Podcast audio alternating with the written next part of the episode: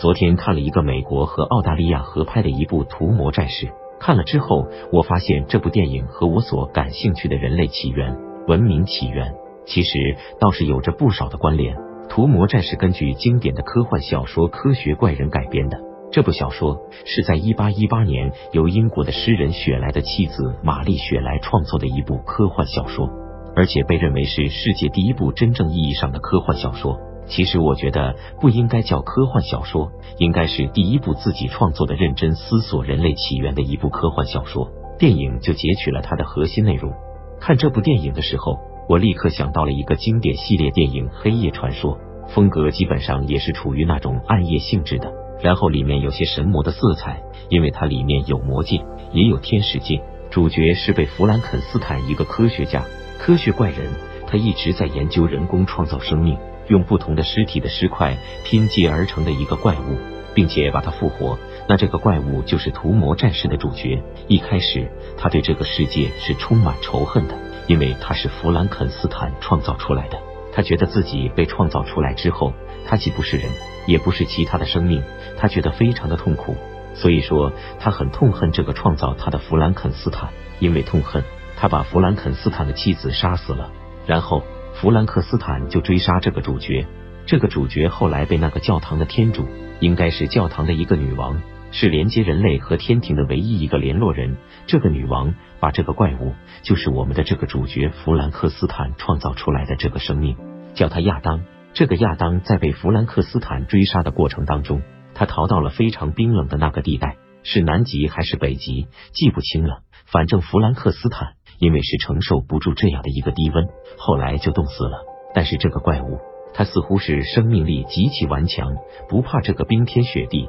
那么他在这之后就在人间一直在没有目的的流浪。这个时候，魔界为了达到他们的目的，就开始追杀他。因为魔界希望了解弗兰克斯坦把他创造出来的整个一个过程，他们想把他们以前被那个女王和他的手下杀死的那些恶灵重新复活。那么复活的方式呢？就是这个魔界王子。这部电影里的大反派收集了成千上万具的人类尸体，挑选的尸体，他就是想得到了弗兰肯斯坦造人的秘密之后，把他被消灭的恶灵重新附体到这些尸体上，重新复活之后再去毁灭人类。他们在追杀亚当这个过程当中，亚当觉得你追杀我，不如我反过来以暴制暴，我来追杀你们。他反过来变成了一个恶魔的猎人，他开始专门猎取那些恶魔。他一个人单枪匹马的追杀恶魔，就这么过了二百多年，到了现代。到了现代之后，女王有一次被恶魔挟持，当时她的一个忠实的助手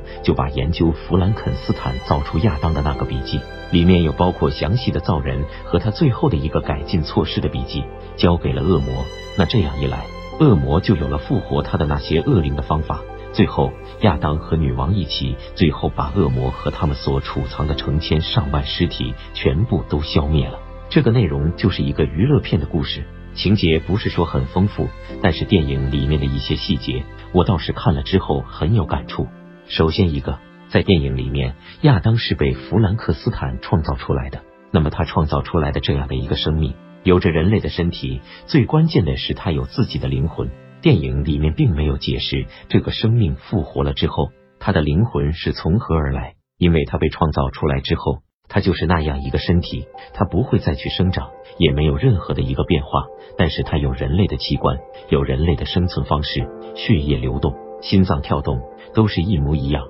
关键的问题是他的灵魂是怎么样被附体到这个身体上去？电影没有办法解释。造出来之后。在二百多年当中，他不断的在自己改良自己的思想，到最后他是成了一个有自己的思想和信仰的这么一个生命。他不能说是人，但他也不是怪物，他也不是魔鬼，他就是一个生命。这部电影，女王和他的手下在和魔鬼的斗争当中被杀死的话，他们就变成一道光柱，他们的灵魂电影里面说是到天堂里去。恶魔如果被杀死的话。是到了地狱里面，但是天堂和地狱这两个地方是没有进行过描述的。整个电影导演或者编剧，我认为他们是一直在传达一个信息，就是不光是亚当是被弗兰克斯坦创造出来的，整个人类都是由上帝或者是其他的一些东西创造出来的。他的灵感如果说没有上帝造人的这样一个想法的话，他不可能会想出是弗兰克斯坦创造出了一个生命。